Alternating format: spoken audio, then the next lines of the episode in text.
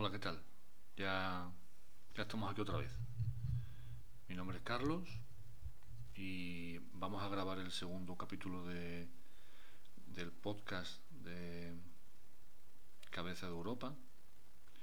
En el episodio pasado hablamos sobre los visigodos y, en, este, en este episodio mm, vamos, a, vamos a grabar sobre, sobre la, el inicio de la reconquista. Mm, yo no quiero dar a entender que la grabación mm, se hace siguiendo una línea cronológica porque a lo mejor me da por ahí y, grabo mm, un tema que, me gusta mucho, que es los españoles en América del Norte, ¿vale? aunque es verdad que tendría que poner a buscar información, pero es que realmente es, una, es, un, es un, un tema que me apasiona. Pero mm, tenía, tengo necesidad de, de, mm, de grabar sobre el, el, inicio, por lo menos el, el, inicio de la reconquista. Que si después sigo, oye, pues paciencia, no pasa nada. ¿vale? Esto es simplemente escuchar y, y, creo que es disfrutar del, del tema. Y, mm, para empezar a hablar del, tema de hoy, ¿eh? vamos a un viaje muy grande. Me voy para El Salvador. Y, tú me podrás decir a mí, ¿y este tío para qué se va para El Salvador? Bueno, pues me voy a El Salvador porque en ese país centroamericano mmm, hay un volcán, el Ilopango, que está inactivo y se sabe que, que en el siglo VI produjo una erupción que generó cambios climáticos en el, en el hemisferio norte. Y sabemos que España está en el hemisferio norte. La, península ibérica está en el hemisferio norte. Bueno, pues hay, hay otras teorías, ¿vale? Hay otras teorías que dicen que hubo otro volcán que estaba en la, en, en la isla de Papúa Nueva Guinea, concretamente es el, volcán Taburbur, pero los, estudios más recientes te hablan de mm, que casi segura ha sido la, erupción que se produjo en, en, el volcán Ilopango. ¿vale? Hay registros, hay registros eh, mm, escritos de un, de gente que, que, habla de lo que de lo que vivieron, ¿vale? Tenemos a Procopio de Cesarea, que nos dice, dice así, durante este año, el 536, tuvo lugar el signo más terrible porque el sol daba luz sin brillo, como la luna, durante este año entero, y se parecía completamente al sol eclipsado, porque sus rayos no eran claros, tal como acostumbra. Y desde el momento en que eso sucedió, los hombres no estuvieron libres ni de la guerra, ni de la peste, ni de ninguna cosa que nos llevara a la muerte. Y sucedió en el momento en el que Justiniano estaba en el décimo año de su reinado.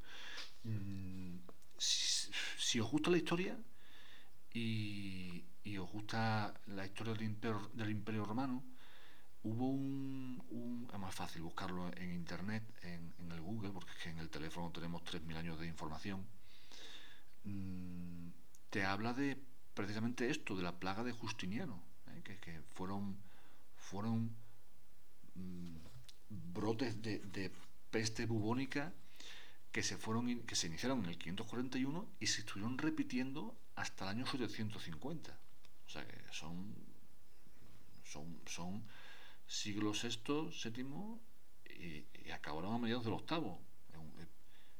Imaginad la mente de esa gente que allí no, en esa época, hombre, los, romanos eh, mm, inventaron o, inventaron o trajeron los baños, la canalización, pero esta gente no sabía que la peste bubónica era producida por la Yersinia pestis, que mm, el vector era la pulga negra, que la pulga negra estaba en la rata, no tenían ni idea. Esta gente pensaría que esto era castigo, de, castigo divino.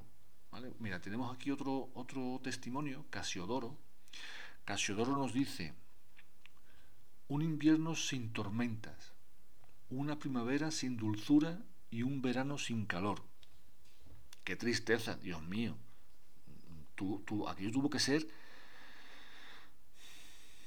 pues, desesperanzador para, esta gente que, no veía. Nosotros hemos pasado una pandemia hace dos años y, sabemos el vector, sabemos eh, cómo iniciar las estrategias. Entonces no tenía ni idea de, cómo evitar la propagación, cómo, qué es lo que sería el, agente que estaba causando la, peste. Imaginaros, poneros por un momento en la mente de un señor del siglo VI, ¿vale? que piensa que, además, con el peso que tenía la religión en aquella época, vamos, era castigo divino, castigo divino seguro. Venga, seguimos. Esa erupción, esa erupción volcánica, em, cubre el, cielo, el, firmamento de, cenizas, mm, oscurece el, cielo, el sol, los rayos del sol no, dan, no inciden en la tierra como, como, como estamos acostumbrados nosotros, y eso tiene unas consecuencias, ¿no? Em, y además es que, es que geológicamente está descrito, se, habla como una pequeña edad de hielo de la antigüedad tardía. ¿Qué produce esto? Ausencia de lluvias, malas cosechas, la gente come muy poco, mala alimentación, pasan hambres. Recordad, recordad que en el capítulo anterior hablábamos en cuanto, en cuanto a lo que a nosotros nos toca, ¿vale? El reino visigodo, por esa época. Era un, reino que salvo Leovigildo, Recaredo, Vinto, mm, e, e, eran mm, nobles que decidían, porque era una monarquía electiva, quién se ponía, quién, quién, a, quién, a quién nos cargamos mm, para poner a, mi, a mi, al rey que yo quiero. Eh, hay mucho enfrentamiento entre, entre bandos de uno, de otro. Además, eh, cuando ya finalmente eh, su intila echa de, la península ibérica a los, a los bizantinos, el, reino visigodo, mm, tirando o, quitando las revueltas anuales de los vascones, alguna incursión eh, franca pero el reino bizantino, perdón, el reino visigodo es que apenas tenía enemigos. Apenas tenía enemigos. Mm. Era un ejército potente, acostumbrado a luchar, pero que de repente se queda sin enemigos. ¿Qué pasa? Que, que imaginad lo que es un ejército parado mm, en una monarquía electiva en el que los bandos intentan reclutar, los bandos de nobles intentan reclutar a tropas y mm, yo quiero poner a Bamba, aquel quiere poner al Vigio, digo por, por, un ejemplo, al final se autoconsume, ¿no? Bueno, pues todo esto, eso, eso, eso da inestabilidad política. Si encima le sumas que hay una un, invierno inesperado, ¿no? esta, esta pequeña edad de hielo de la antigüedad, que te produce malas cosechas, que no llueve, que no hay alimentos, es, es un caldo de cultivo. ¿Para qué? Pues para, para, lo siguiente, para, lo siguiente que es la invasión de, de la península ibérica. ¿eh? Mirad, en, en el en la otra parte del mundo, en el 610, en, Oriente Medio, concretamente en Arabia, surge una, nueva religión y, al servicio de esta religión em, tenemos uno, uno de los ejércitos más potentes de la época. Potente, muy potente. Yo no sé si recordáis en, el capítulo anterior cuando hablamos de, de, que los hubo dos emperadores que consiguieron vencer a los godos. Uno era Claudio el, el godo y otro era Aureliano, y estoy hablando de memoria, creo que no me equivoco. Mm, la caballería que, o parte de la caballería que derrota a los godos es la caballería sarracena, que es una caballería ligera. ¿Vale? Bueno, pues lo que decimos, en el, el, ejército, el ejército eh, al servicio del Islam em, es un ejército muy potente, derrota a Roma, derrota al imperio romano porque le, quita el granero, le quita Siria, le quita Egipto, conquista lo que es el norte de África en, unos 50 años. Mm, además, la bibliografía habla de una conquista a sangre y fuego. Y en el 711, que tampoco me quiero poner a, dar detalles ahora de, cómo fue la conquista del norte de, África, mm, porque no, no viene al caso. El caso, a lo que, a, lo que nosotros nos interesa es que en el 711 tenemos, frente a Gibraltar, al actual Gibraltar, tenemos a un señor que se llama Tarik, que es un bereber, mm, un militar brillante, al servicio del, gobernador de, del norte de África, que es Musa, ¿eh? Y que conquista en ocho años la península ibérica. Ocho años frente a un, a un reino que otrora era un ejército muy potente. ¿Vale? Bueno, a lo que vamos, a lo que nos interesa, a la, a la reconquista.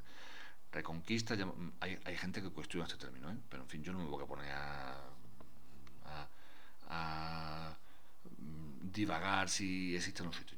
Mm, numerosos, numerosos historiadores, que, que muchos no son españoles, pero te dicen, eh, ¿cómo se llama el movimiento por el que eh, los reinos cristianos del norte de España recuperan o se, o se hacen eh, con el territorio musulmán?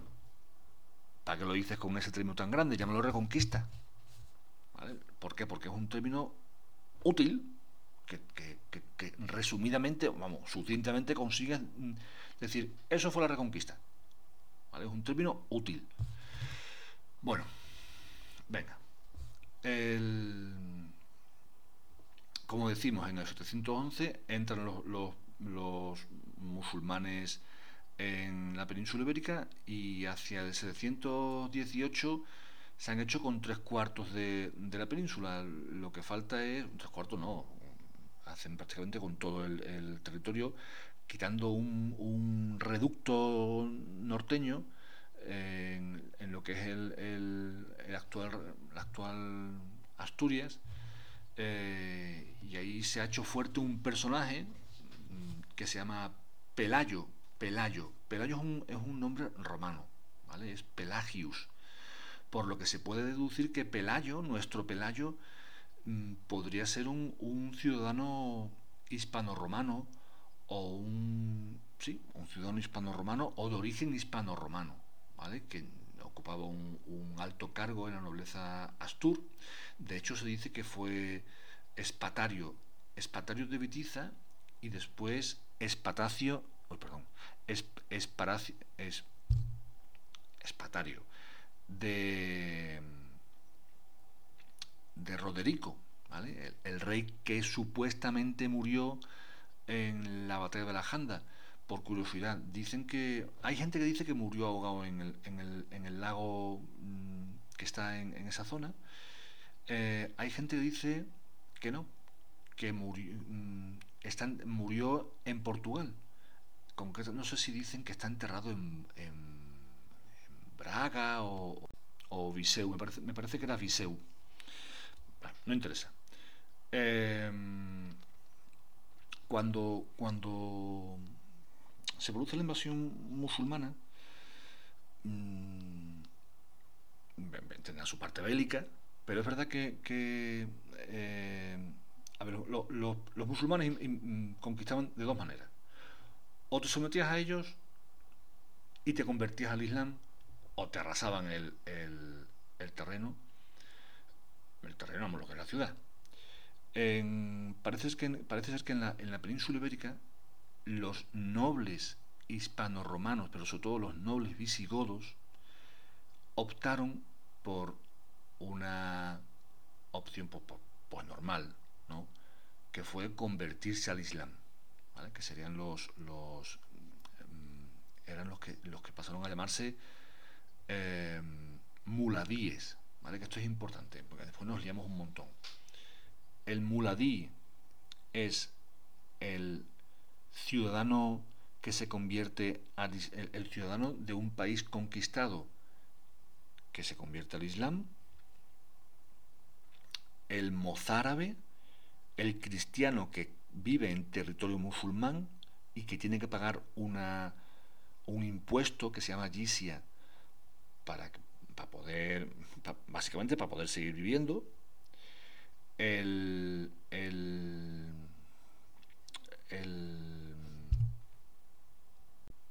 el, mudéjar, que es el musulmán que permanece en territorio cristiano reconquistado, el baladí, los baladíes son, es un nombre muy bonito, la verdad, el baladí es el árabe, el árabe que llega por que, que, llega en, en, la conquista, ¿vale? Un nombre muy, muy chulo. Bueno, no importa. Al, lío es que me enrollo, me los nobles hispano-visigodos que se convierten al Islam para conservar sus privilegios son muladíes. Tienes unos cuantos ejemplos, los Banu en el Valle del Ebro, el, en Murcia tienes a Tutmir, que era, el, era Teodomiro, tienes a una familia no sé, no encontró el nombre cristiano, ¿vale? Lo, que dice es que la, familia eh, que viene de, Galicia y se instala en, en Badajoz, concretamente en Emerita Augusta, es Ibn Marwan. Es verdad que Ibn Marwan es muy común, pero además ya, lo veremos más, más adelante cuando hablemos de las revueltas eh, bereberes y de cómo los reyes, los reyes cristianos utilizan esas revueltas mm, bereberes, revueltas muladíes, la de Ibn Hasfun y, la, revuelta en, en, Bobastro, la revuelta eh, extremeña de Ibn, Marwan, pero ya me, ya me estoy adelantando, no, me quiero liar. Venga, yo lo que quiero que quede claro es que los muladíes son los hispano-visigodos, o sobre todo hispano-visigodos, que para conservar sus privilegios se convierten al Islam. ¿De acuerdo? Bueno, pues los musulmanes, los baladíes y los bereberes. Venga, aquí quiero hacer otro inciso. Mirad, en la, en la jerarquía musulmana, por lo menos de aquella época, tú tienes a los baladíes, que son los árabes musulmanes, que son, son musulmanes de raíz, tienes otra, otro, otro escalón jerárquico que es inferior, que son los maulas. Los maulas son bereberes y los muladíes. ¿vale? Pues son, son mm, ciudadanos que er, tenían otra religión y se han convertido al Islam. Son maulas. Este detalle, ¿eh? que son, son el, ser eh, un escalón inferior, va a dar lugar a las revueltas bereberes, ¿vale? Pero ya, y, revueltas muladíes, pero eso, venga, un, segundo que ya llegamos, ¿vale? Venga, como decimos, los hispanovisigodos se han, se han convertido al Islam, muladíes se, se, convierten al Islam para conservar los privilegios, pero los jefes, por así decirlo, los jefes musulmanes originales, los baladíes, no se fían. Pero ni en, España ni, en ningún lado, no se fían. ¿vale? Igual que en la España de, los reyes católicos no se fiaban de los musulmanes que se habían convertido o de los judíos que se habían convertido al, cristianismo, pues aquí igual, los musulmanes tampoco se fiaban de que en el Teodomiro estuviese siendo un buen musulmán. ¿Qué hacían entonces? Te quitaban un primer hijo, eh, un hijo, te quitaban un hijo y lo, lo, lo recluían en Córdoba en una casa que se llama eh, la casa de los rehenes. Bueno, pues en esta casa, la vuelta quedó para decir que Pelayo se quedó en esta casa. Madre del amor hermoso. Bueno, no importa. Venga, Pelayo se queda metido en, este, en esta casa, la casa de los rehenes de, Córdoba. Eh, concretamente durante el reino de Al-Hur. ¿Vale? Bien. Bueno, pues venga, ahora viene lo romántico. Resulta que el gobernador de Gijón, Munuza, no, no, sé, por qué he dicho gobernador, gobernador de Gijón, es el gobernador de Oviedo. Este gobernador de Oviedo, Munuza, mm, supuestamente se enamora de la hermana de, Pelayo y se quiere casar con ella. Pelayo, mm, de alguna manera, se entera de esto y en cuanto puede se escapa y va hacia el norte. Y se inicia supuestamente la, la revuelta o la rebelión Astur tiene este origen, pero vamos, mm, aquí somos todos muy, o creo yo que somos todos realistas. Esto es muy romántico, ¿eh? como la película Braveheart, ¿no? La rebelión de, de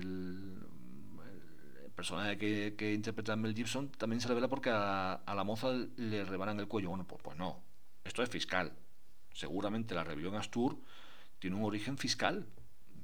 Los impuestos eran eh, eran muy elevados. De hecho, se sabe, se sabe que, que los musulmanes te ponían mm, un, un, hacían unos acuerdos y generalmente a lo, al cabo del tiempo los incumplían y pedían más impuestos. ¿Vale?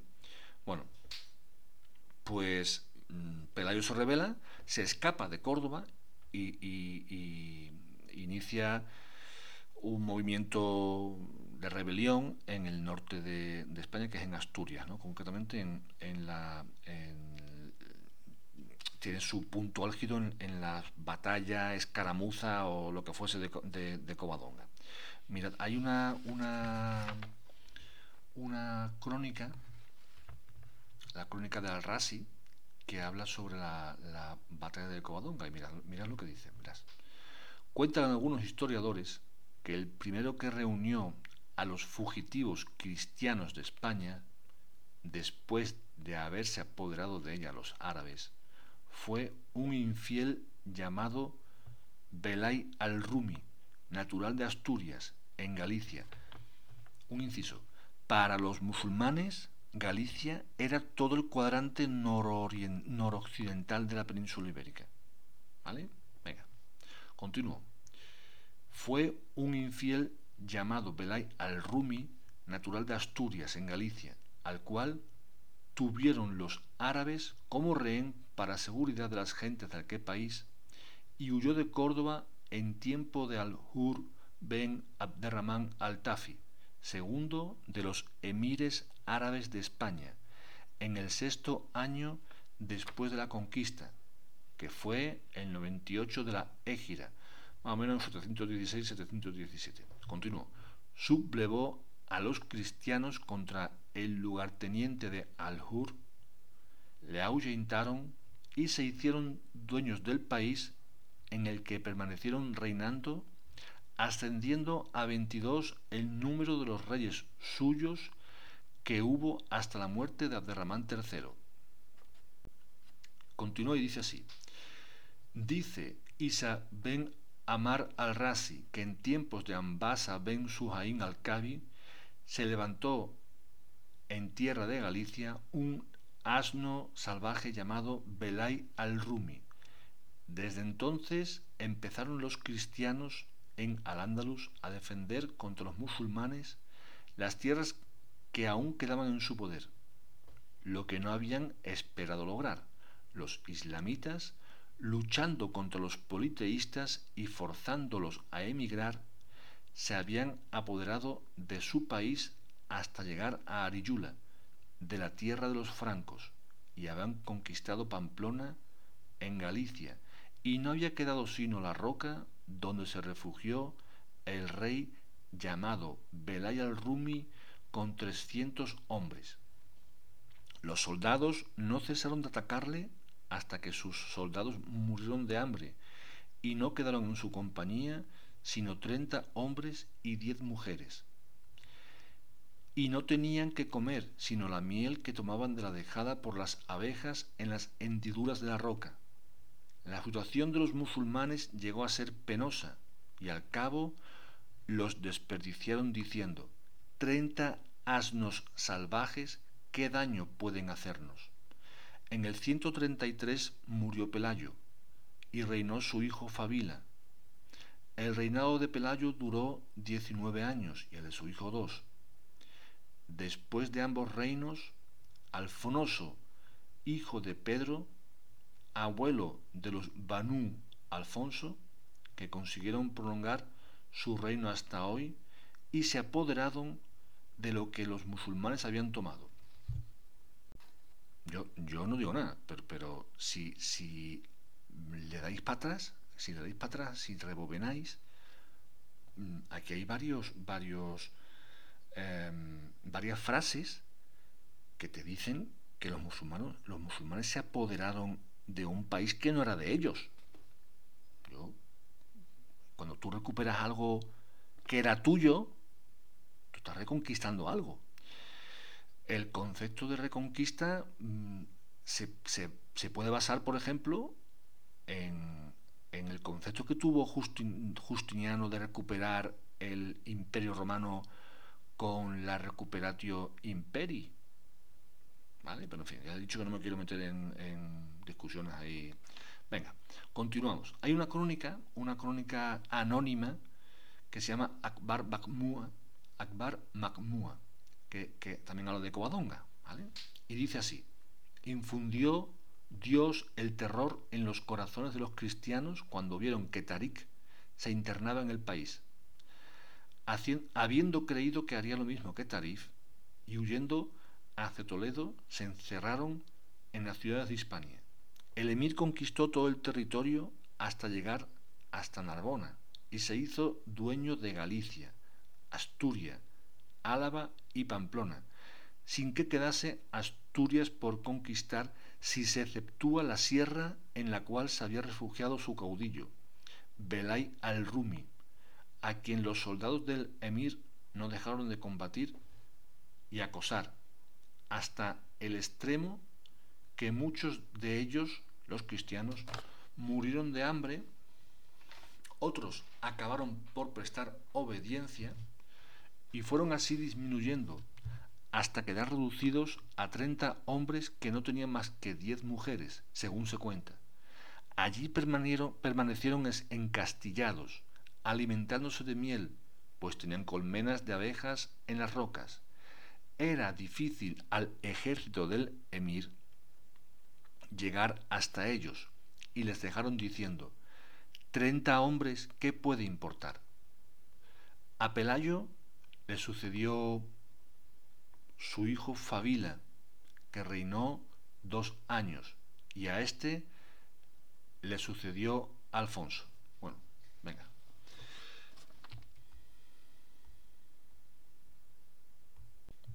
Pues vamos con Alfonso.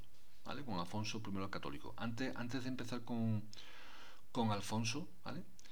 Eh, porque si me lo salto, mm, no estoy siendo em, correcto con, con, la, con, la, con la línea cronológica. Pues es que, a ver, Alfonso empieza a reinar en el 739, pero es que antes, mm, hay unos siete años antes, en el 732, los, musulmanes mm, pasan los Pirineos, se instalan en, Narbona, se adueñan de todo el Mediterráneo occidental. Narbona, no sé si recordáis que Narbona fue parte del imperio visigodo. ¿vale? Bueno, como digo, se adueñan del, Mediterráneo occidental y se dirigen a Poitiers. Ya, yo dije en el capítulo anterior que mi francés es nefasto no solo habla francés.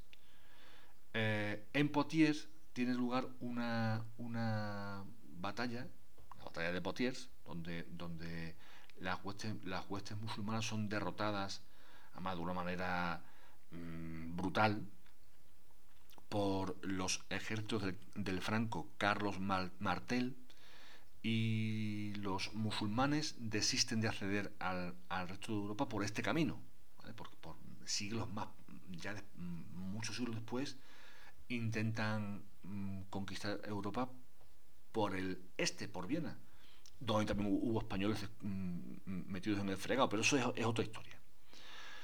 Bien. Eh, venga, hemos citado ya la, batalla de Poitiers y nos venimos con Alfonso, con Alfonso el Católico. Alfonso es el hijo de un conde de Cantabria, el, conde, el conde Pedro de Cantabria. Mm, y, este Alfonso se casa con, una hija de Pelayo, mm, me parece que se llama Adosinda, un nombre muy, muy, un nombre muy, muy curioso, un nombre de origen germánico que significa noble compañera. Bueno, pues se casa con Adosinda, ¿vale? Si nos paramos a, pensar, después de escuchar el audio, os vais a dar cuenta que la mujer legitima al hombre. ¿Vale? Yo soy rey porque me he casado con esta mujer, que es la hija de, otro rey. Y, esto dice mucho de aquella época, yo lo veo así, dice mucho de aquella época. La, mujer legitima al rey. Bueno, pues eh, Alfonso Alfonso I Católico establece la capital del reino Astur en Cangas de Onís. Y inicia, inicia mm, un movimiento de expansión. ¿vale?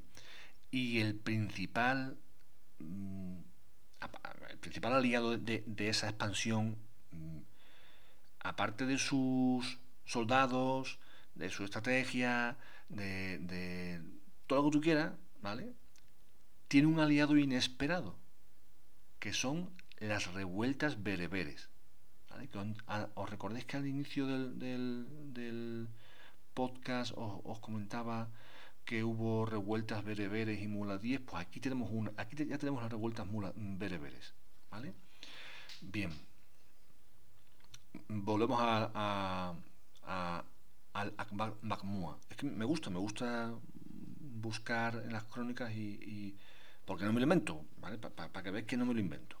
Mirad, mirad lo que dice el Akbar Mahmud sobre la revuelta bereber del 740. Y dice así, los bereberes españoles, al saber del triunfo que los de África habían alcanzado contra los árabes y demás súbditos del califa, se sublevaron en las comarcas de Hispania y mataron o ahuyentaron a los árabes de Galicia, Astorga y demás ciudades situadas más allá de las gargantas de la sierra, sin que Iván Catán tuviese la menor sospecha de lo sucedido hasta que se le presentaron los fugitivos. Habla de Hispania, no sé si os a dar cuenta, en el 740, ¿eh? pero en fin. Esta revuelta, en, el, ya no salimos del, Akbar Mahmud, ¿vale? Eh, esta revuelta mm, bereber en el Andalus es una extensión de lo que acontece en el norte de África. Y, va a tener un origen mm, religioso y, social.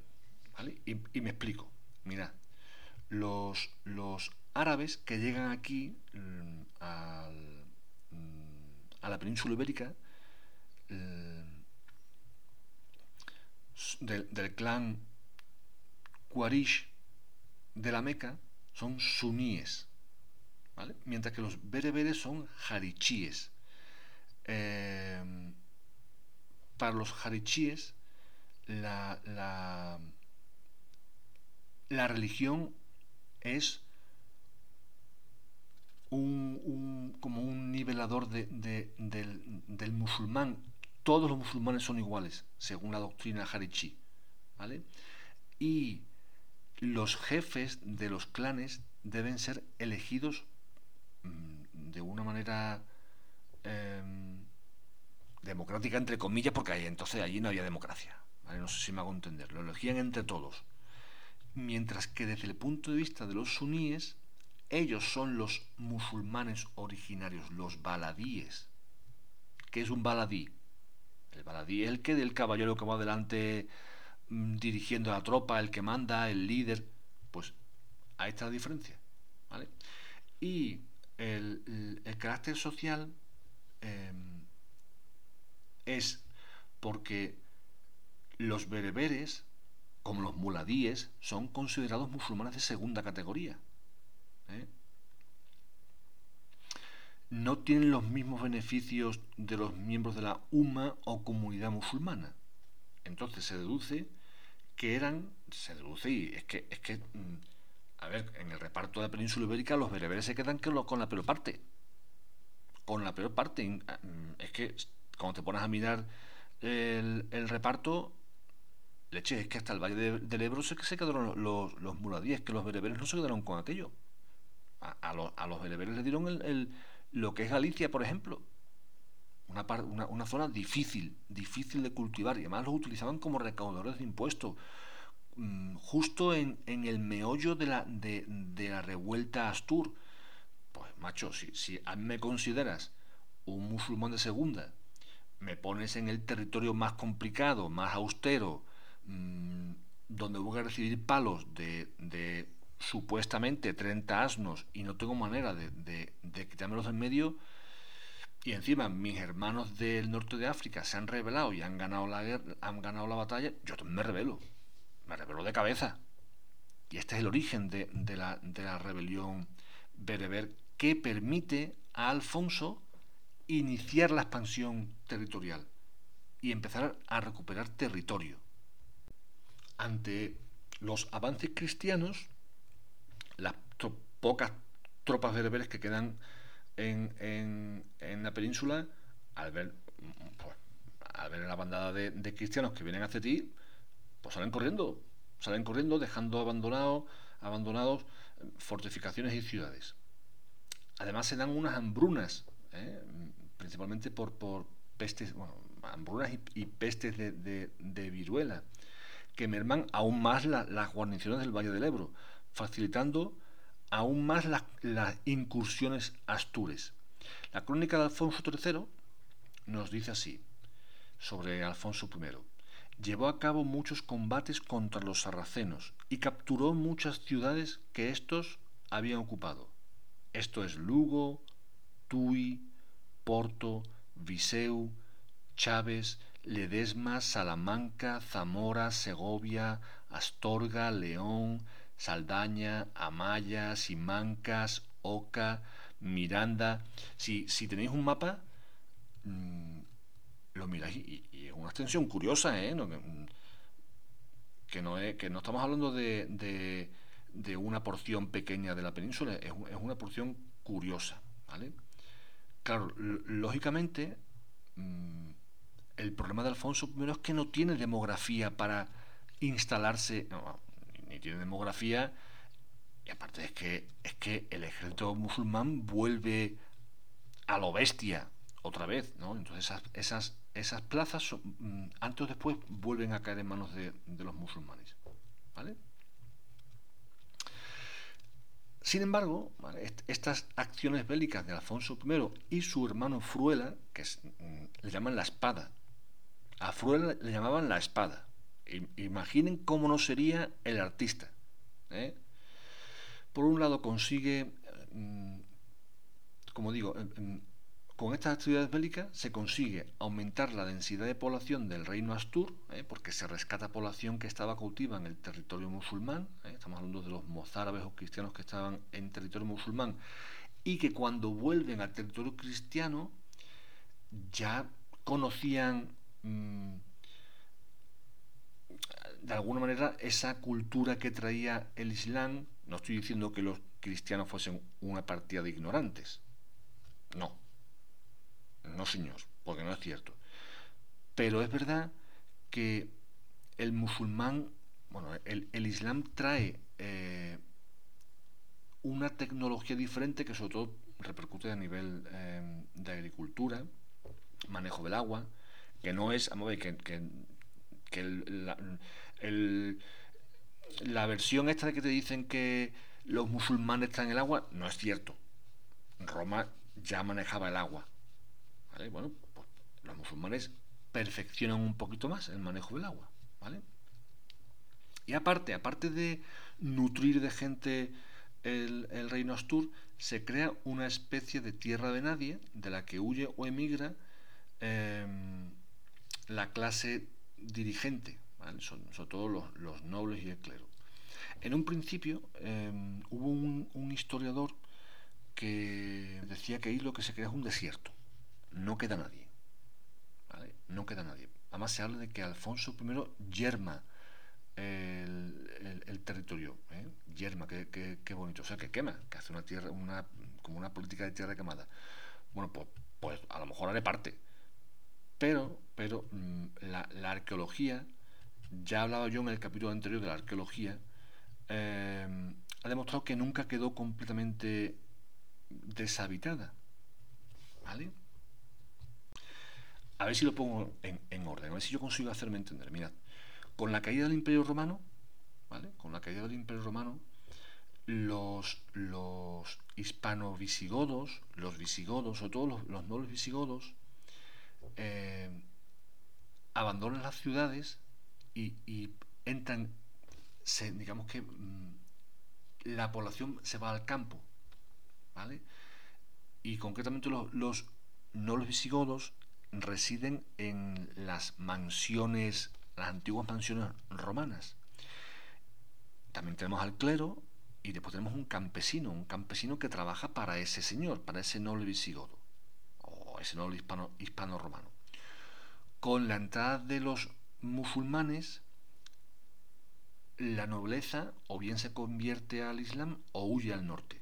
Una minoría huye al norte, ¿vale? Se une en la revuelta de, Pelayo. Bueno, pues eh, cuando Alfonso I aprovecha esta, esta revuelta bereber, los bereberes van a, África, se genera este, este, entre comillas, desierto del Duero, mm, hay una reestructuración de, esa población. ¿Por qué? Porque tenemos a un campesinado que antes era esclavo, vivía en, un régimen de semiesclavitud, mm, del noble visigodo y, lo que tenemos ahora es eso, es un campesino libre y propietario que se queda en la tierra, que la labra, ¿vale? Y también tenemos personal del, del, clero. Hay gentes que se quedan mm, para dar respuesta a, esta necesidad espiritual que tenía la gente, toda la gente, cuando digo toda la gente es toda la gente del mundo conocido. Mm, la, religión, el, acceso a la, a la, vida eterna era algo muy importante en aquella época y este clero, que sean frailes, monjes, algún abad, se queda para dar respuesta a esa población. En el caso de, de, estas gentes, mm, es que han, pasado de esclavos a propietarios. Esta población se organiza en aldeas, se sabe que había un representante de la aldea o senior, un concilium de los bon hominem, en el que se decidían, pues, pues supongo que, lo que vamos a cultivar, dónde vamos a edificar, mm, la pequeña iglesia, y se regían por un iudicium o tribunal, o sea que se legislaba, se impartía ley. Eran, eran hombres libres que, mm, dentro de aquel panorama desolado de, incursiones mm, bereberes o musulmanas, de pestes, de, malas cosechas, eran hombres libres. Imaginad, pues, el sacrificio que no hacía aquella gente estaban los señores ahí, los señores y las señoras ahí cultivando sus tierras, organizándose de la manera que podían en, aldeas y no eran mm, no eran unos tíos ahí a la libre albedrío. No no no no se, organizaban tenían un representante que era el señor y, y, y, mm, tenía incluso un tribunal vale bien que me enrollo. Venga tenemos entonces en el norte el reino Astur ¿vale? en el medio una supuesta tierra de nadie mm, ocupada por campesinos libres que trabajan y defienden la ley, y más al sur tenemos a los musulmanes, que siguen luchando entre ellos, ¿vale? en el reinado de Alfonso I. Estos espacios no son impermeables, ¿vale? va a haber incursiones astures hacia el sur, incursiones musulmanas hacia el norte, ¿eh? o, o razias, las razias son, son, es una palabra árabe, que, significa incursión en territorio enemigo para destruir o saquear. Bueno, durante el reinado de Alfonso I, en el 756 llega a la península un, hombre, un, noble árabe, que ha escapado de una, de una, de una sangría que, mm, si habéis visto la, serie Juego de Tronos, pues macho, esto es lo que pasa, ¿vale?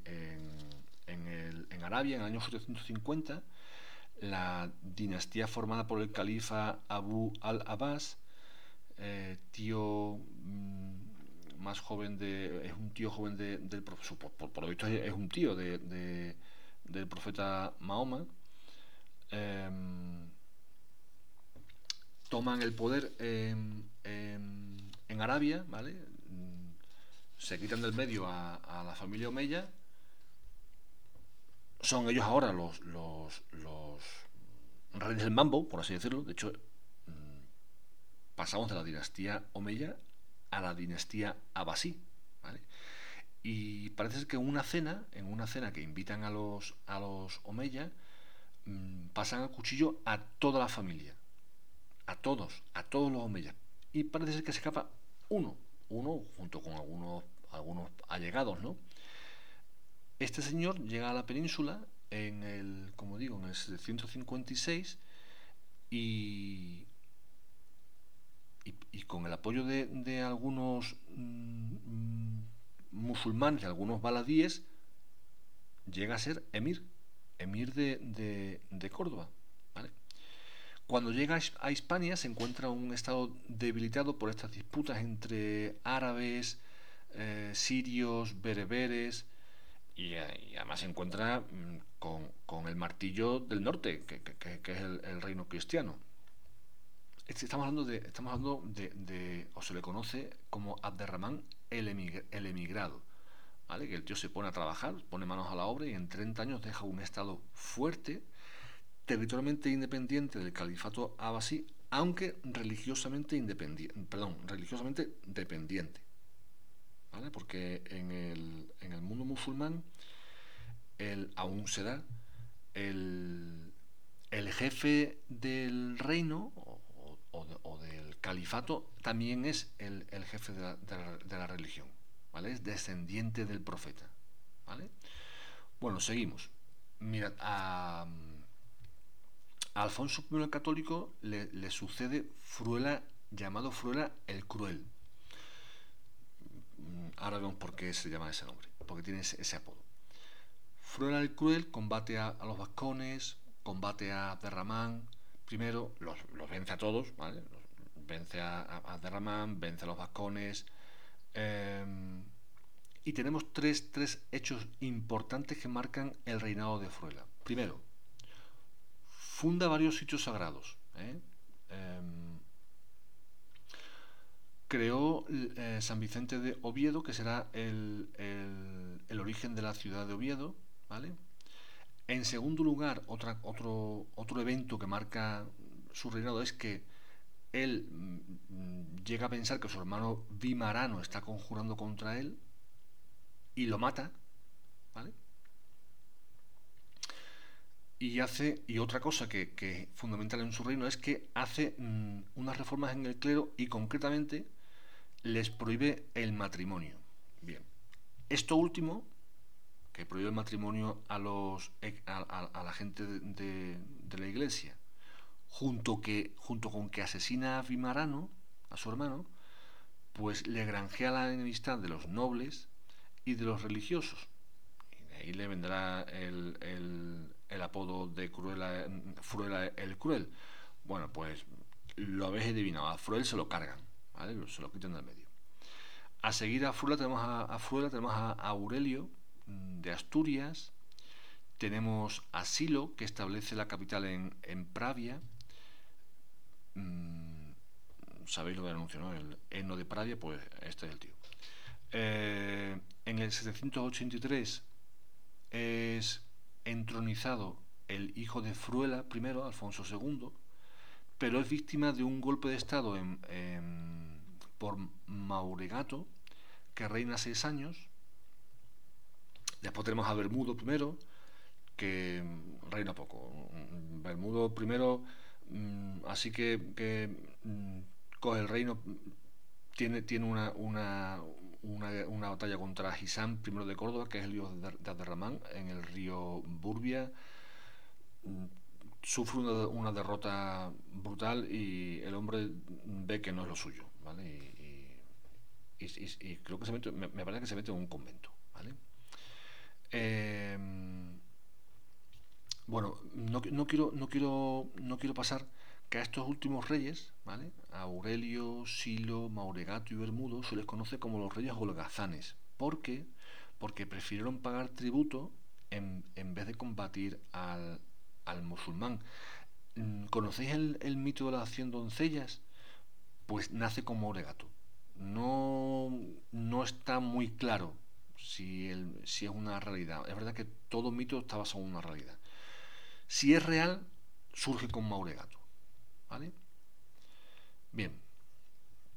Durante el periodo de estos reyes holgazanes, concretamente en el reinado de Silo, Carlomagno, futuro emperador del imperio sacro romano germánico, sufre una derrota que pasará a la historia como la derrota de, de Roncesvalles, donde los francos son derrotados por una tropa eh, formada por vascones y musulmanes. Por lo visto, no quiere conquistar un terreno en la península ibérica para crear una especie de colchón frente a las incursiones musulmanas, que lo que hará, se acabará creando la, marca hispánica.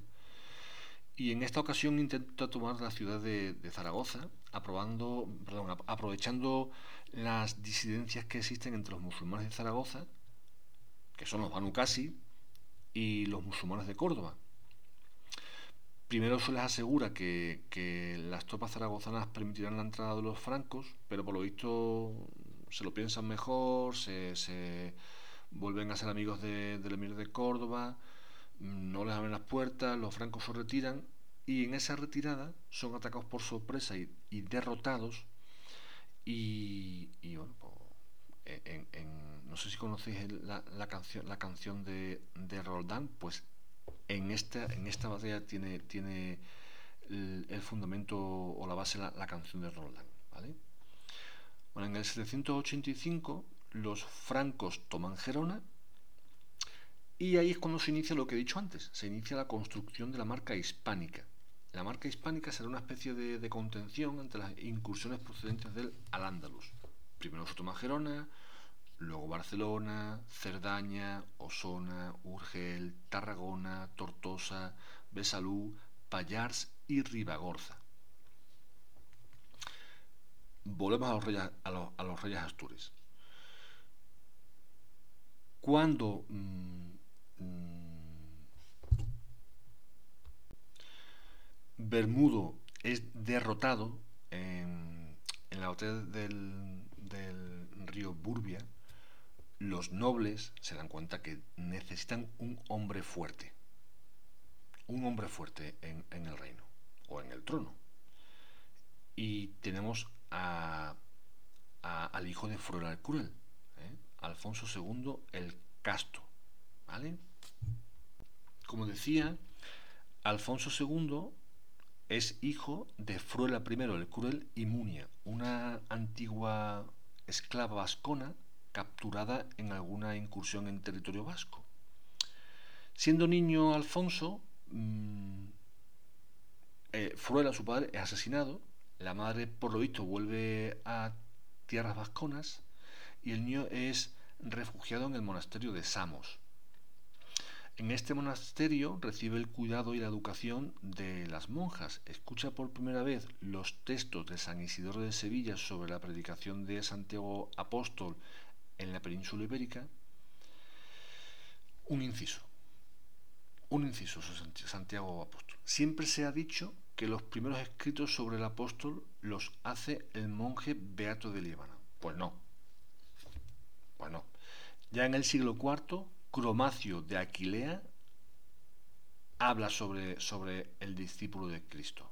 Y sus, y sus escritos son recogidos por eh, eh, San Isidoro de Sevilla.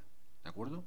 Bueno, Alfonso II, tal y como hacen Pelayo y Alfonso I, van labrando esa idea de recuperar el terreno ocupado por los musulmanes, ¿eh?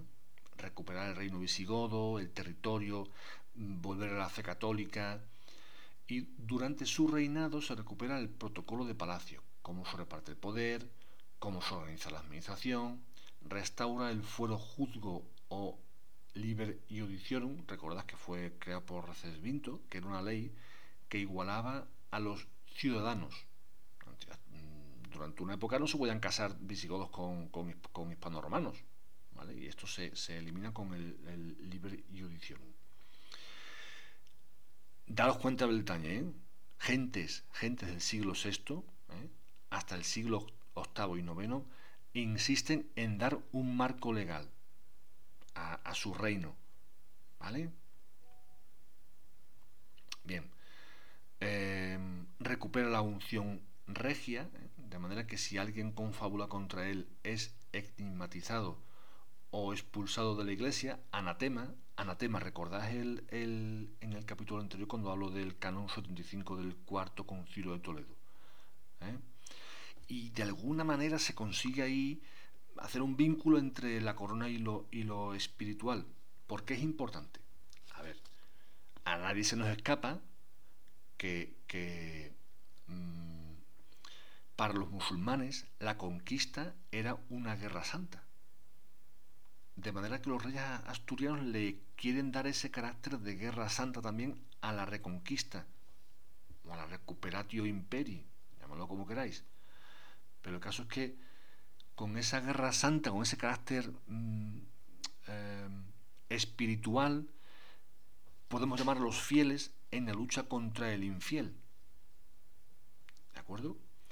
Y aquí viene otro, otro evento que ayuda a, Alfonso II a justificar este carácter eh, religioso de la, guerra en el contexto de la recuperatio imperio o reconquista.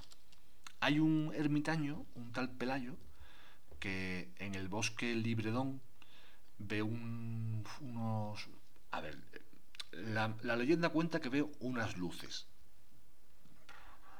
Se supone que lo que ve, yo entiendo que lo, que lo que ve son fuegos fatuos. Desconfiado va a buscar al obispo de Flavia, de Iria Flavia, perdón, a Teodomiro, y, resulta que se encuentra con unas reliquias que, dicen que son de Santiago Apóstol.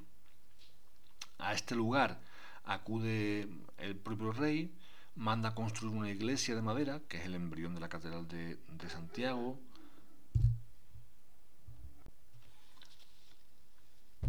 Además se, se, em, convierte a, Santiago en el, patrón del reino. Aunque es verdad que años antes, años antes, Beato de Liébana, en su Odei Verbum, invoca al apóstol Santiago para la protección del reino frente a los musulmanes. Dice así, Oh muy digno y muy santo apóstol, dorada cabeza refulgente de Hispania, defensor poderoso y patrón especialísimo, asiste piadoso a la grey que te ha sido encomendada. Habla de Hispania. ¿eh? Estamos hablando de hace mucho tiempo, o sea que ya se habla de Hispania. Pero en fin, este monasterio que manda, que manda a erigir Alfonso II mm, va a ser el precursor del Camino de Santiago. ¿eh? Esta ruta de, peregrinación se crea por la fe de los peregrinos que acuden en masa por diversas razones. Lo importante es que, mm, nutre al reino de, de, gentes de otros sitios de Europa. Gracias a la colaboración de Carlomagno, ¿eh? se convierte en una corriente que nutre de distintas formas de pensar, elementos literarios, artísticos, y además surge, perdón, sirve, sirve de, cinturón de cohesión del reino Astur, porque el Camino de Santiago va desde Finisterre hasta prácticamente Bilbao. Mm, aprovechando que hemos hablado de Beato de Líbana, tenemos otro evento que fortalece la figura de, del reinado, la figura de, Alfonso II, el Casto, y su reinado frente a Europa. Lo sitúa ahí. Aquí, ahí abajo, ahí abajo en la península ibérica hay un reinado o un reino muy importante. ¿Por qué? Verad. Em, en el siglo II después de Cristo, en Bizancio, un tal Teódoto, Teódoto de Bizancio, que es un curtidor de, pieles, afirma que Jesucristo es hombre y no tiene, eh, no tiene carácter divino. Se supone que Dios adoptó a Jesucristo y lo dota de unas virtudes únicas. Esto es mm, considerado una herejía y, y se denomina esta herejía el adopcionismo. En el siglo III surge otra herejía parecida, el arrianismo, esta vez de un obispo que se llama Arrio, ¿eh? que también negaba la Santa Trinidad, Dios, Hijo y Espíritu Santo, y, también es considerado una herejía el arrianismo. Sin embargo, sin embargo, si recordáis, los visigodos son arrianos. ¿eh? Además, lo tomaban como una seña de identidad. Leovigildo era, era, arriano. El reino visigodo de Leovigildo es arriano. Hasta que llega su hijo Recaredo, que bueno, que decide tomar la, religión católica y, todo el mundo católico. ¿eh? Cuando, cuando los agarenos entran en la península ibérica, em, a pesar de Hispania ser un reino católico, el, arrianismo aún estaba presente. Y, según este arrianismo, Cristo, a pesar de ser divino, no pasa de ser un hombre. Mm, no es, no es, no es Dios para los arrianos. Es un hombre con, algunas características divinas, pero no es Dios. ¿vale? Esta interpretación podría haber sido uno de los factores que facilitó mm, la conversión al Islam de los nobles visigodos em, con, la, con, la, con la invasión musulmana. Bueno, pues, pues resulta que bajo el imperio, perdón, bajo bajo el reinado de Alfonso II, Toledo, a pesar de estar ocupado por los musulmanes, mm, tiene todavía un, peso en la vida religiosa de, los mozárabes. ¿Eh? No, olvidéis que, Toledo fue diócesis del, reino godo. Bueno, pues surge en, Toledo un obispo, Elipando, que me parece que me parece que, nuestro amigo Beato de Líbana le llamaba el testículo del diablo. Eh, bueno, pues volvemos aquí a Elipando. Eh, el, Elipando, que es el obispo de Toledo, defiende ese carácter humano y no divino de Cristo, con objeto de suavizar la actitud de los musulmanes contra los cristianos, porque los cristianos son considerados politeístas. Contra esta versión hereje tenemos a nuestro Beato de Liébana y un obispo de, la corte de Carlomagno, el, el teólogo Alcuino de York. Bien, entre estos tres eh, personajes, Beato de Liébana y Alcuino de York por una parte, y Elipando, eh, se da una disputa teológica en la que tienen que intervenir el Papa Adriano I, que en el 794 mm, se decanta por la parte de, Beato de Líbano y Alcuino de York y declara herejía el adopción, eh, perdón, el, sí, sí, el el, adopcionismo. Esta victoria de, Beato de Líbana favorece a Alfonso II, ¿vale? le da autoridad religiosa y política. Y además tiene el respaldo del Papa. ¿vale? Además que es que Oviedo se convierte en diócesis del reino Astur frente a la diócesis de Toledo. El, reino Astur no solo tiene un rey, una, una, no solo recuperó el protocolo, no solo recuperó la, unción, la unción regia, es que, es que también tiene su propia autoridad religiosa y respaldada por el Papa. ¿vale? Sitúa en el mapa de otros reinos europeos al reino Astur. E, insisto, con el respaldo del Papa, que aquello era fundamental ¿no? para el, desarrollo y el futuro del reino Astur. Bien, en el 796, bajo el reinado de Alfonso II, tenemos a unos protagonistas que no son ni reyes, ni soldados, ni, ni no sé, ni mercaderes, no, no, son, son, son colonos, la, profesión más peligrosa de la época. Entre estos colonos o repobladores tenemos a dos, son pioneros, ¿no?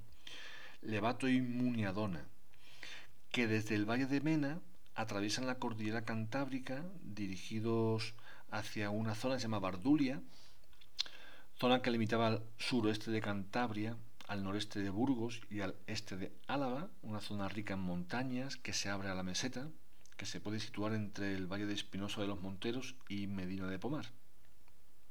Esta gente va baja de forma independiente aunque después el reino Astur organice el reino o el territorio, ellos bajan de, manera independiente. ¿vale? Y, mm, tienen, tienen en común, a ver, tienen en común porque es que después de, de Levato y, vienen más movimientos de repoblación. Y en común es que lo, lo común es que son campesinos y gentes de, de religión, obispos, monjas, Mm, pero no, no, no gente como la que podemos pensar ahora, no, no son gente que también labran la tierra y recogen sus frutos y, dan atención a la dimensión espiritual de las gentes que los acompañan. ¿vale?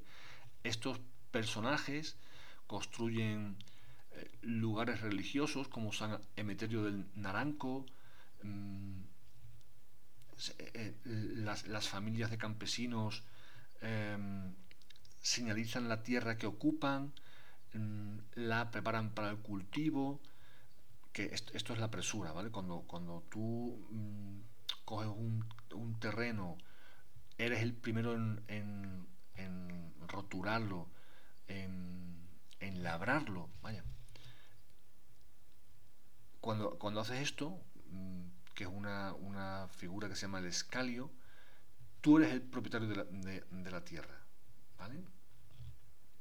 Y otra característica particular de este movimiento em, repoblador es que se diferencia del resto de Europa en la relación entre el campesino y el señor. Porque al final tiene que haber un noble que te defienda. Aunque tú te defiendas de, de, de, mm, alguna incursión musulmana con, con los aperos de labranza mismo, necesitas un noble que te defienda con sus levas, con sus tropas. ¿Vale? Bueno, pues, ¿por qué es importante? Por, qué estoy hablando yo de esto? Pues porque en el resto de Europa y también en la parte de la marca hispánica, mm, lo que tenemos es el feudalismo. El feudalismo es un rey que tiene que está sujeto a unos nobles, que son los que les ponen el ejército, y a esos nobles tienen un campesinado que vive pues casi, casi como esclavos. Sin embargo, en esta zona que estamos hablando, el campesino no es esclavo, el campesino es hombre libre y escoge a su señor. Este modelo, este modelo se llama Beetría y es único en la península ibérica. Único en la península ibérica. Es el campesino el que elige al Señor. Y eso es la beetría. Y eso no se da ni en Alemania, o en la futura Alemania, ni en el reino franco, ni en Inglaterra. No, se da aquí, en el reino Astur. ¿Vale? mm, leí un artículo em, sobre, sobre, sobre historia que decía que la evolución de la población en la península ibérica em, es una, repoblación monacal o es una repoblación iniciada por gentes mm, monástica y, y por par, particulares. ¿vale? En la corte, en la corte de Oviedo se percatan, se percatan, se dan cuenta que esta repoblación le viene bien, porque le sirve como punta de lanza, ¿eh? le sirve como avanzadilla.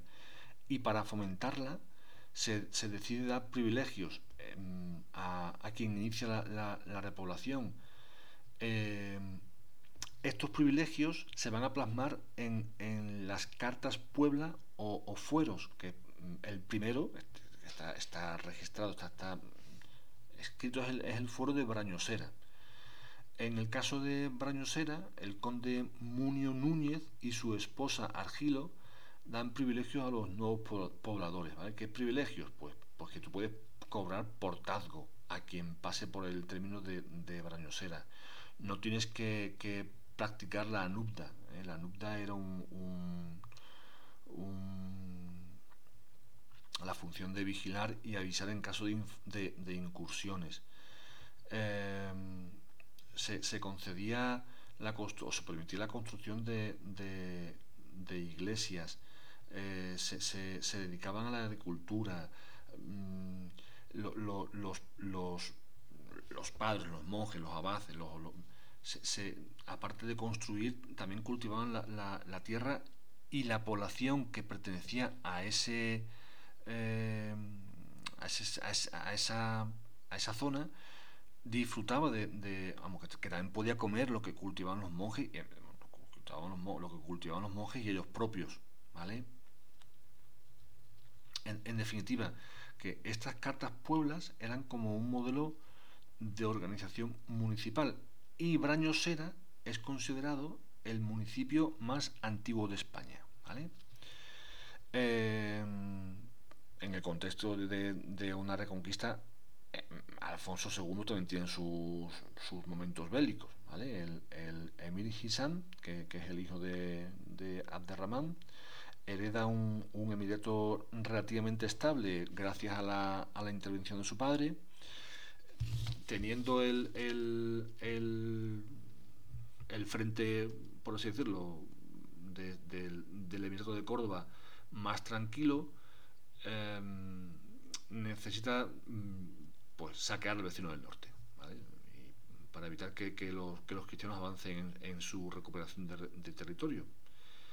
Eh, de manera que la paz en su reino le permite planear la guerra contra el Astur. Tras convocar a, a las tropas, suben hasta Oviedo, saquean la capital del reino, Alfonso II bueno, tal, tal fue el, el, el descalabre que, que, que, Alfonso II tuvo que, que, refugiarse. Pero a la vuelta parece que se, que se refugia, vuelve a refugiarse en, el, en, en Samos. Eh, pero a la vuelta de los, a los, de los caldeos, cuando, cuando, cuando los caldeos se retiran, los caldeos son musulmanes. Esto no es peyorativo, ¿vale? que se les llama así, caldeos. Cuando los cristianos eh, ven que se están retirando los musulmanes, los acorralan en, un sitio que se llama Lutos y los musulmanes sufren una brutal derrota. En esta derrota mmm, pierden a, gran parte de la tropa y es que mueren dos de, su, de, sus mejores generales. Estamos hablando del, año 794. ¿vale? Bien, muere Hisan y le sucede su hijo Al-Hakam I. Y siguen las incursiones musulmanas. Pero nuestro, nuestro monarca Astur no solo resiste, sino que se ve fuerte para hacer más incursiones en territorio musulmán e incluso llegar, llega a Lisboa. Llegar a Lisboa era una... Estamos hablando de mucha fruta, ¿eh? Daros cuenta de dónde está Asturias ¿dónde está Oviedo y dónde está Lisboa? Pues nuestro amigo Alfonso II se da el paseo, ataca la ciudad, la saquea y por supuesto se trae mozárabes para aumentar la demografía del reino Astur. ¿eh? Este Alfonso II es un, rey muy importante, muy importante. ¿Y, cuánto, y cuánto habéis escuchado vosotros de, Alfonso II? Eh, que se habla de, Alfonso II en los, libros, en, los libros de historia, entonces ya, entonces ya que ahora la historia solo se estudia a partir de 1812. En fin, en fin, continúo. Bueno, a, Alfonso II le sucede Ramiro I. ¿Os acordáis de Bermudo? El, rey que sufre una derrota en el río en el río Burbia. Bueno, pues de alguna manera mm, Alfonso II quedó agradecido a Bermudo y acogió al hijo de Bermudo en la corte. El hijo de Bermudo es Ramiro. Ramiro no, no estuvo ocioso en la corte, ¿eh? no, no, no, eran tiempos para estar ocioso, eran, eran tiempos difíciles y sobre todo para los cristianos. ¿eh? Difíciles, pero en, el norte y, y, en la tierra conquistada, pues ya no te digo, entonces ahí, sí que era difícil. Bien, como digo, eh, Ramiro fue destinado a Galicia como representante de la, de la corte adquiere experiencia que luego le permitirá mm, dirigir el reino mm, de una manera sobrada. ¿eh? Cuando Alfonso II se siente morir, nombra a Ramiro como su sucesor. Parece, ser que cuando Ramiro es designado como sucesor no estaba en Asturias, estaba en Castilla ¿eh? para, para contraer matrimonio. Y en este periodo de tiempo en el que no está en Asturias, un noble Probablemente Vascón se hace con el trono, ¿eh? nepociano. Hay, un, hay guerra, evidentemente hay guerra entre los, los nobles de Ramiro y los nobles del Nepociano, y también, y también entre ellos porque estamos hablando de una época en la que el rey iba a la guerra. ¿vale? Eh, lo habéis adivinado, Ramiro recupera el trono ¿eh? con la ayuda de la nobleza gallega, que era mm, aliada de él porque alguna relación tuvo que, o sea, alguna relación tuvo que tener con esta nobleza cuando él dirigió el, cuando él era el representante del reino en Galicia. Ramiro destaca por favorecer la construcción de edificios sagrados como Santa Teresa Belena, Santa María del Naranco o San, Miguel de Lillo, todas ellas eh, precursoras del arte románico. el, el arte prerrománico también se le conoce como arte ramirense. Del reinado de Ramiro I podemos también destacar las incursiones normandas. ¿eh? Venga, la primera incursión normanda registrada tiene lugar en, el año 844. Eh, en las crónicas albendense y sebastiani, que son, crónicas del ciclo mm, de Alfonso III nos confirman que los normandos llegan a las costas eh, cantábricas empujados por una tempestad. Según parece, venían de saquear Tolosa. Al parecer, la primera incursión la hacen en Gijón, donde hacen una aguada, serán expulsados, siguen navegando hasta llegar a las costas de La Coruña, donde los hombres del norte asaltan Brigantium, pero un potente ejército de Ramiro I les derrota. ¿eh? De hecho, los, normandos pierden 70 mm, naves. Cuando hablo de normandos, estoy hablando de vikingos. también se les conoce como, como normandos. Una vez derrotados, los lordomanis, como también se llamaban a los normandos, son obligados a embarcar y poner rumbo al sur Navegan por el río Ulla, saquean la zona de Chantada, destruyen dos fortalezas, la de Merlán y la de Castro de San Sebastián, hasta llegar a Castro Candade, donde son derrotados definitivamente por las huestes de Ramiro, y Ramiro, mm, por, la intervención de la familia de Eiris en, esta, en este evento bélico, los nombra caballeros de Chantada. los vikingos o normandos, o lordomanis, o hombres del norte, navegan más hacia el sur, donde se encuentra Lisboa, eh, que había vuelto al poder de los omeyas. En, en esta zona durante 13 días eh, tienen enfrentamientos con los musulmanes, saquean y siguen más hacia el sur.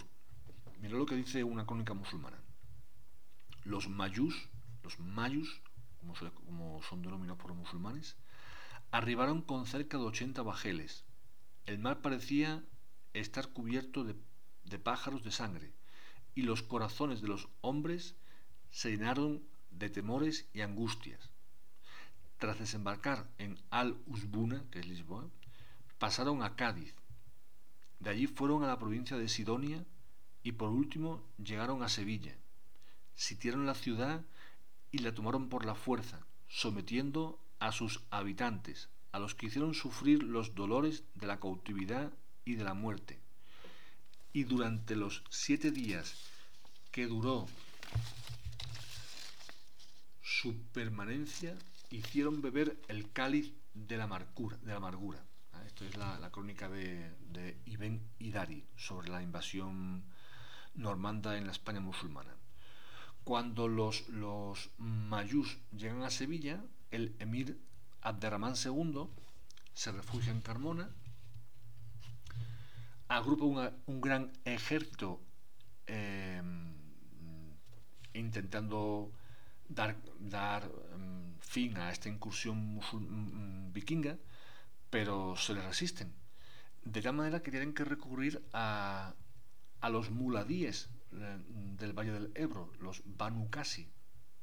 Y es con la intervención de los Banukasi que consiguen derrotar a los, a los normandos. Vamos, derrotar es que hablan de aniquilación. Pero quedó un pequeño número de, de, de normandos que son convencidos a rendirse y se convierten al Islam. Pasan a ser muladíes que se dedicaron a la ganadería y a la industria lechera y elaboración de quesos. Parece que en el siglo VIII ya hubo vikingos en la península ibérica. Como espías y como mercaderes de esclavos. La asociación de eslavo y esclavo ¿vale? Em, es, es Mm, a ver cómo lo digo, se, se, asocia la palabra eslavo y esclavo porque ellos traían esclavos. Es más, es que mm, mm, muchos de ellos también acababan como esclavos. ¿Eh? Tanto cántabros, francos, irlandeses, gente de la zona del Báltico o rusos eran hechos esclavos por los vikingos y, vendían esclavos aquí en la, península, en, la, ibérica. ¿vale? muchos esclavos eslavos tuvieron un gran prestigio en el Al-Ándalus, ¿eh?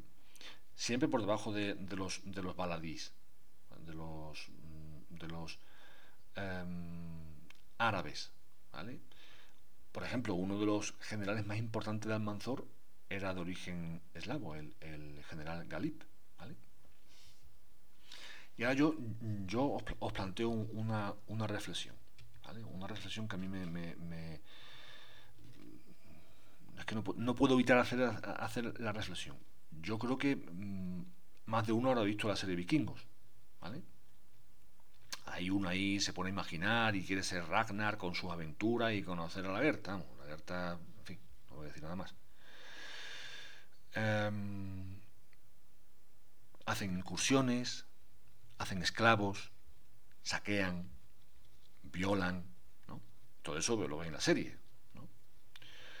Pues aquí en la península pasa algo igual, ¿no? Unos señores venidos de Oriente atravesan el estrecho, conquistan, conquistan gran parte del territorio hasta que son expulsados en el, en el 1492. Y a partir de ese año, españoles de Castilla, mascongadas, extremeños, cruzan el Atlántico en busca de aventura y riqueza, tal como los vikingos tal como los árabes, tal como los bereberes, tal como los sirios, tal como los yemeníes. ¿No? Nuestra, porque nuestra aventura es criticable. ¿Por qué solo se critica la aventura de esos extremeños o de esos castellanos? ¿Por qué la conquista de Hispanoamérica es criticable? Es un genocidio. Y sin embargo, las incursiones vikingas son dignas de una serie que los pone mm, poco más que de una aventura envidiable. ¿Eh? paraos a pensar, ¿vale? Paraos a pensar. En fin, si no me pongo aquí a hablar otra cosa y no, no, ya sé que no es el tema, pero es que me, me da coraje por, por, por, qué, por, qué, la aventura española de atravesar el Atlántico en, en cascarones de nueces solo es criticable. ¿No? ¿Por qué? En fin, pasamos. Otro rey. A, Ramiro le sucede Ordoño I. Bueno, con Ordoño I el reino Astur alcanza su máxima expansión territorial, ¿vale? Recupera mm, prácticamente todo el cuadrante noroccidental de la península. León, Astorga, Tui, la comarca del Bierzo, refuerza Álava eh, y, también refuerza Alquila, que es la futura Castilla. Eh, este refuerzo de Alquila, como denominaban los, musulmanes a, Castilla, supone un colchón frente a las algaradas o invasiones o incursiones que venían del lado de los Manukasi.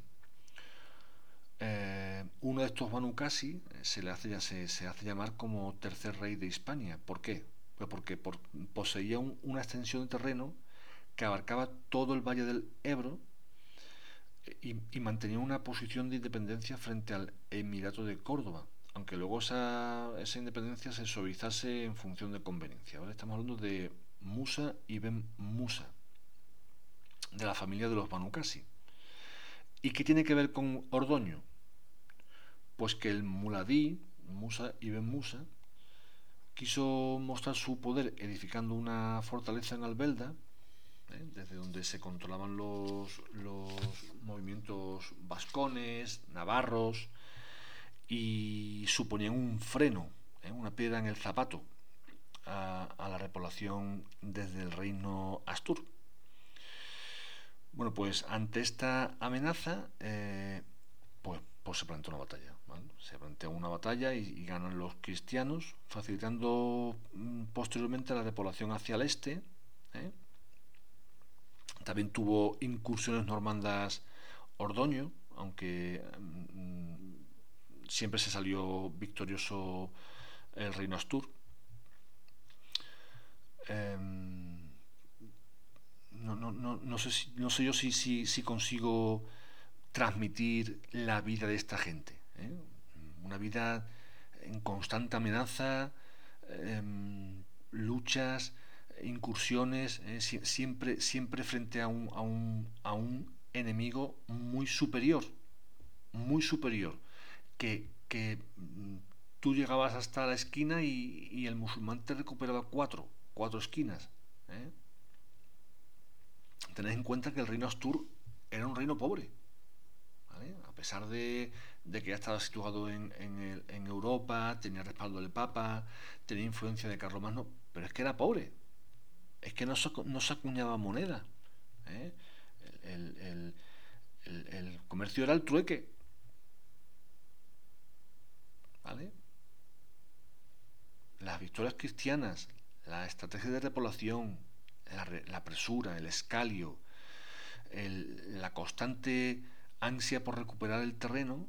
Tiene mucho mérito precisamente por la dimensión del enemigo, que era un, un, enemigo con más recursos, que tenía toda la materia prima, ¿vale? que podía comprar con oro, te compro un bando, y te quitó, y, quitó de en medio al bando, al, bando opuesto.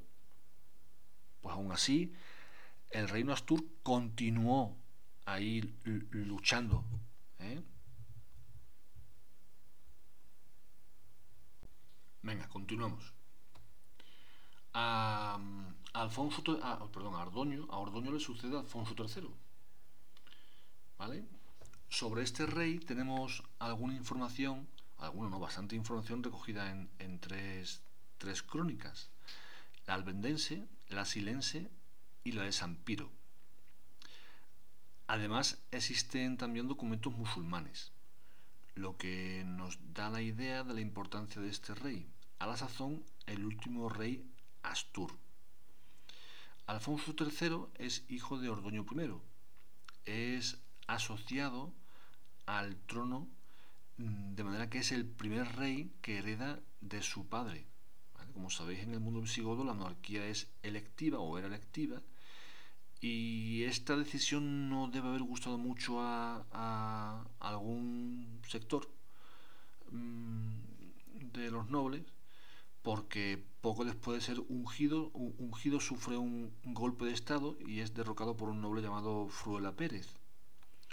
Consigue mm, conjurar, eliminar este, este golpe de estado con la ayuda del conde de Castilla, eh, Rodrigo, se casa con la hija del rey de Pamplona, Jimena Garcés.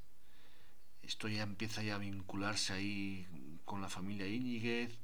Em, empiezan ahí a, juntarse con, los diferentes reinos cristianos.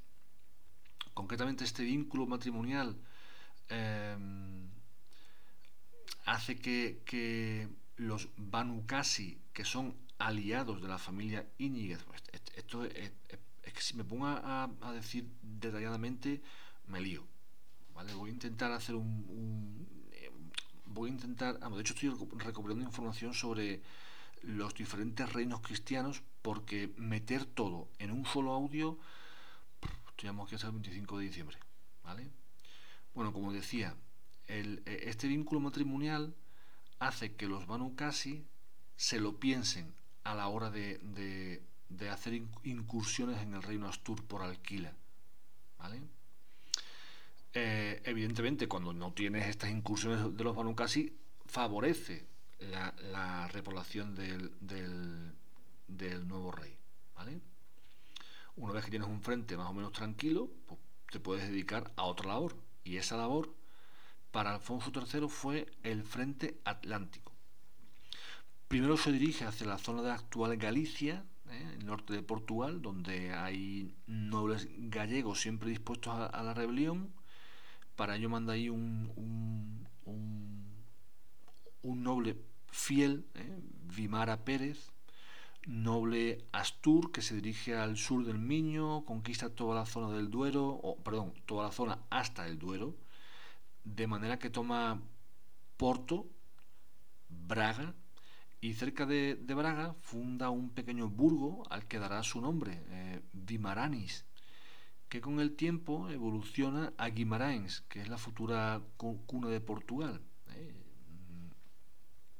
En, su, en su labor de repoblación y conquista o recuperación, eh, la, la, crónica albendense nos confirma que se recuperan para el reino Astur las ciudades de Braga, Porto, Coimbra, Orense, Lamego y otras situadas al sur de León como Zamora, Simancas y Toro.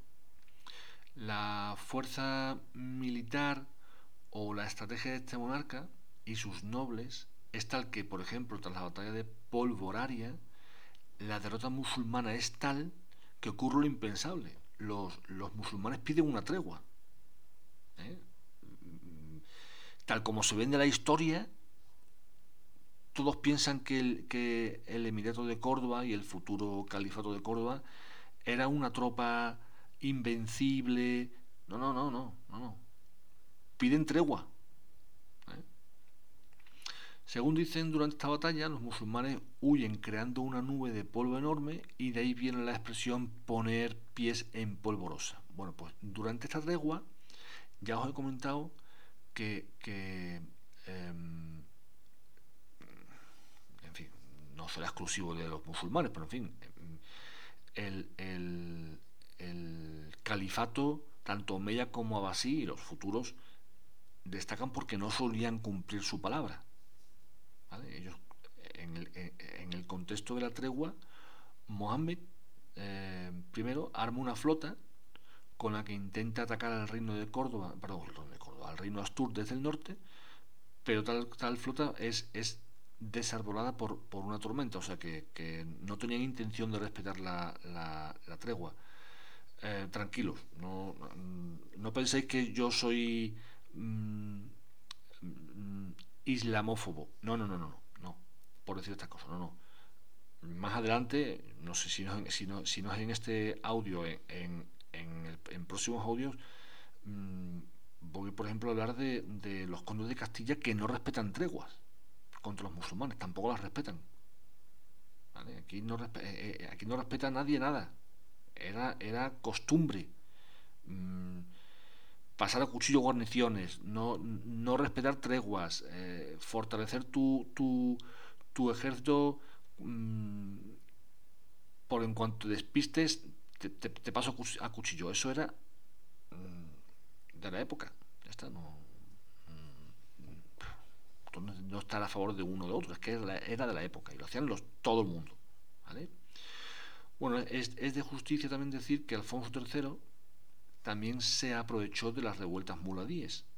Recordáis que hace una hora y tal, porque llevo una hora y tal grabando, eh, te hablaba de revueltas bereberes y muladíes. Pues aquí están las revueltas muladíes. Las revueltas muladíes del último cuarto del siglo IX son una muestra de que el Al-Ándalus no fue un emirato pacífico y, e idílico como quieren pintarlo desde el siglo XIX. En Toledo, en Mérida, en Córdoba, en Murcia, que son ciudades de peso en la península ibérica mm, durante siglos antes de la invasión musulmana, sus ciudadanos saben de la importancia de esas ciudades. ¿eh? Además, estas ciudades tienen familias muladíes importantes ¿eh? que se convierten al Islam para, para, conservar sus, sus privilegios, pero pero surge el, descontento, principalmente por los impuestos, por los impuestos muy elevados y por la dificultad para acceder a las cúpulas de la administración. ¿eh? Mm, en Mérida tenemos al Muladí Abderrahman Ibn Marwan al-Giliki, citado en la crónica musulmana de Ibn Hayyan, tal que así. Salió Adfuns Ibn Urdun, rey de Galilea. Ibn Urdun es hijo de, hijo de Ordoño, ¿vale? es Alfonso Ibn Urdún, hijo de Ordoño, rey de Galicia, con gran ejército de todos los cristianos.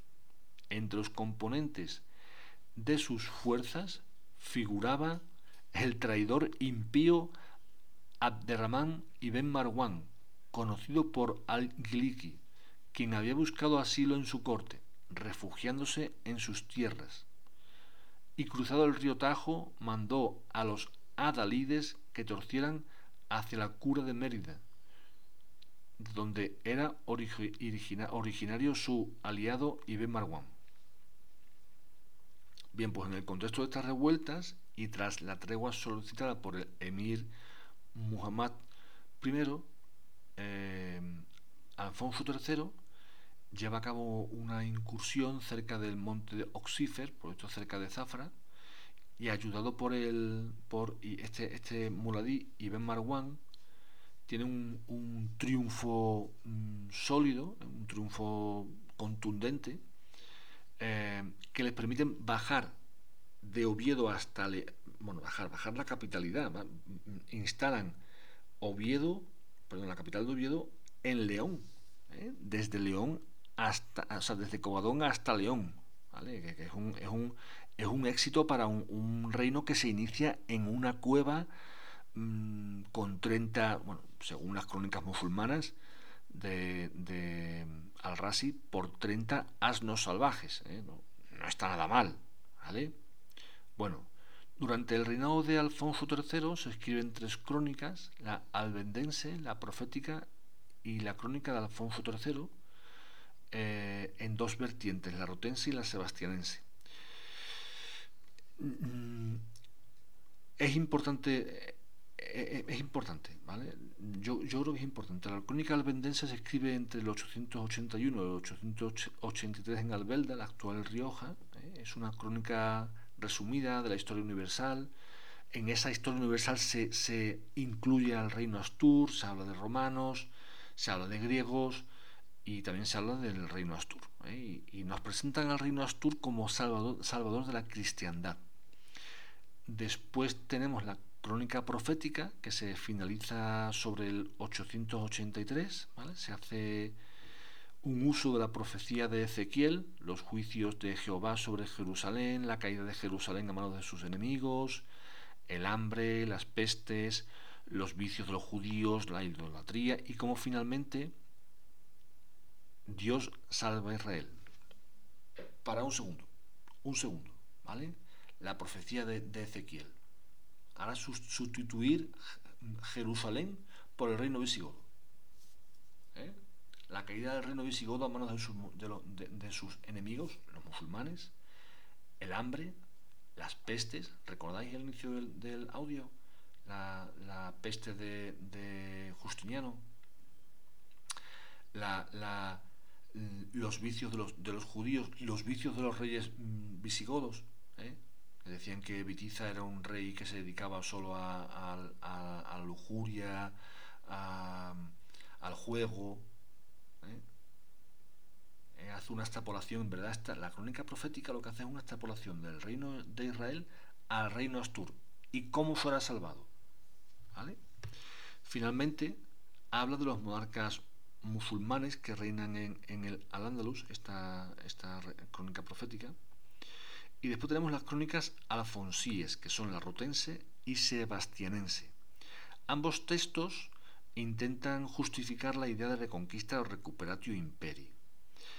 Eh, se cree que está escrita por mozárabes, eh, que se han recuperado en, las incursiones, ¿no? Y que seguiría mm, seguramente este, este, este, resumen, ¿no?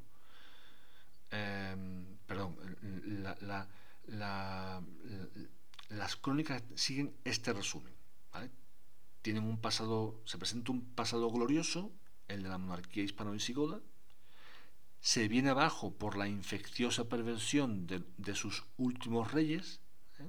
Hervigio, que traiciona a Bamba, Vitiza, que es un rey lujurioso, em, Rodrigo, que no sabe lidiar bien con la, batalla en, la batalla de la Janda, el castigo de Dios, que es la, incursión musulmana, se impone a través de la, de la providente acción de los musulmanes, pero al mismo tiempo su misericordia permite que un resto justo del pueblo pecador, representado por Pelayo, noble de ascendencia real, inicie una contraofensiva victoriosa que da comienzo con la milagrosa jornada de Covadonga, una contraofensiva que mantendrán viva sus sucesores hasta que la Iglesia y las antiguas instituciones políticas del reino godo recuperarán la dirección de un país reunificado. ¿Eh? No, sé si, si, os dais cuenta cómo, estas tres, tres, crónicas lo que presentan al, al, reino Astur como heredero y continuador del reino perdido visigodo de Toledo. ¿eh? Justifica las pretensiones del reino Astur sobre, sobre el territorio de la península ibérica sometido por los musulmanes, es decir, que justifica la política expansionista de Alfonso III, porque Alfonso III es heredero de los reyes godos. ¿eh?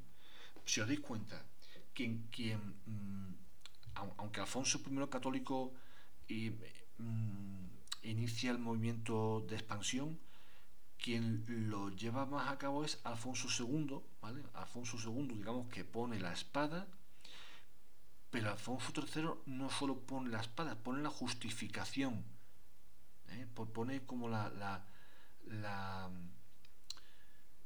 la, idea de, la justificación de la reconquista o recuperato imperie.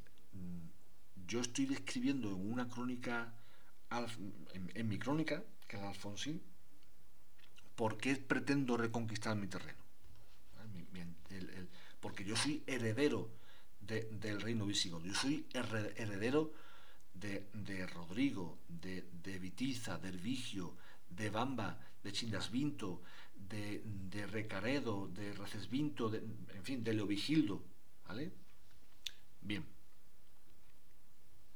Em, Alfonso, Alfonso III Em, se empezó a hacer llamar imperator, no porque hubiese un imperio, ¿de acuerdo? No porque hubiese un imperio, sino porque quería hacer notar su independencia de los francos y de los sarracenos.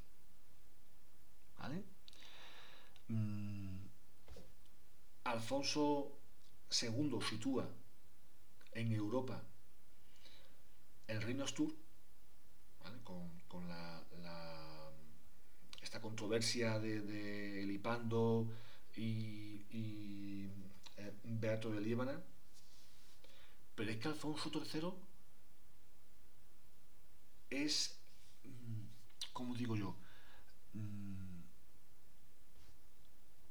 sitúa al reino asturiano en Europa, por ejemplo, de la manera que ayuda a, al Papa, por ejemplo, al Papa Juan VIII, a luchar contra, contra los musulmanes en la península itálica. Es que recibe una carta. O sea, eh, eh, cuando el Papa cuenta con todos los reinos cristianos y uno de ellos es el reino cristiano de Asturias, el reino cristiano de Asturias adquiere una relevancia, es importante en Europa. ¿Y cómo responde Alfonso III? Mandando mm, tropas a la península itálica. ¿Vale? Bueno, em, voy a acabar con, una, pequeña, una pequeña frase ya, porque ya es que Alfonso III em, muere, pero antes de morir divide el reino en, en tres partes. ¿vale? en, tres partes porque tiene tres hijos, García, Fruela y Ordoño. Bueno, pues eh, divide en tres partes que son León, que se queda para García, eh, Asturias, que se queda para Fruela, y Galicia, que se queda para Ordoño. ¿Vale? Bueno, aquí voy a, voy a, a parar el, el, el capítulo. Bueno, que no, llevo ya casi cerca de dos horas grabando yo estoy satisfecho con lo que he hecho, ¿vale? Mm, no, no voy a entrar, podía entrar en León, de hecho tengo, tengo, tengo recopilado información para hablar de, León, de Navarra, de, los del condado de Aragón. quiero recuperar, quiero, quiero recopilar eh, información sobre, sobre la creación del, condado portucalense, del reino de Portugal, pero no lo puedo meter en este audio porque mm, me vais a mandar a cierto sitio. ¿vale? Eh, yo estoy contento con lo que he hecho, mm, conforme voy grabando me, voy sintiendo más feliz porque es que me gusta, me gusta. Yo lo puedo hacer mejor o peor, me puedo explicar mejor o peor, pero me gusta lo que hago. Me gusta transmitir la información de historia que nos une, que nos une, que es que nos, eh, nos hace mm, pueblo, reino, o nos, nos, nos, es, que, es que es lo que tenemos en común. ¿vale? El, el el chico que vive en Huelva le une a otro chico que vive en, no sé, en Oviedo, esto, es que esto es nuestro, es historia nuestra. Y si nosotros no, vendemos nuestra historia, no, no, no, no conocemos nuestra historia, otros van a apropiarse de ella. Eh, insisto, es importante conocer nuestra historia y, yo creo que ya lo dije en el audio anterior, los portugueses estudian que la primera vuelta al mundo la dio Magallanes. ¿Por qué? Porque, porque por desgracia, en España no se ha sabido mm, decir, no, no, disculpe usted, la vuelta al mundo, la primera circunnavegación, la dan españoles. Si, no sé si me hago entender, si tú no conoces tu historia, otros la van a utilizar y se la van a apropiar. Por eso hago esto. Lo puedo hacer mejor o peor, pero por eso lo hago, ¿vale? Venga, un abrazo mm, y espero que os haya gustado. Son dos horas de audio, esto es muy peligroso. No sé si me vais a pagar, si, si, me vais a, escuchar o, o, vais a borrar el archivo directamente. Pero en fin, yo, yo estoy contento, ¿vale? Venga, un abrazo muy fuerte y nos vemos en el próximo audio, ¿vale? Venga, un abrazo amigos.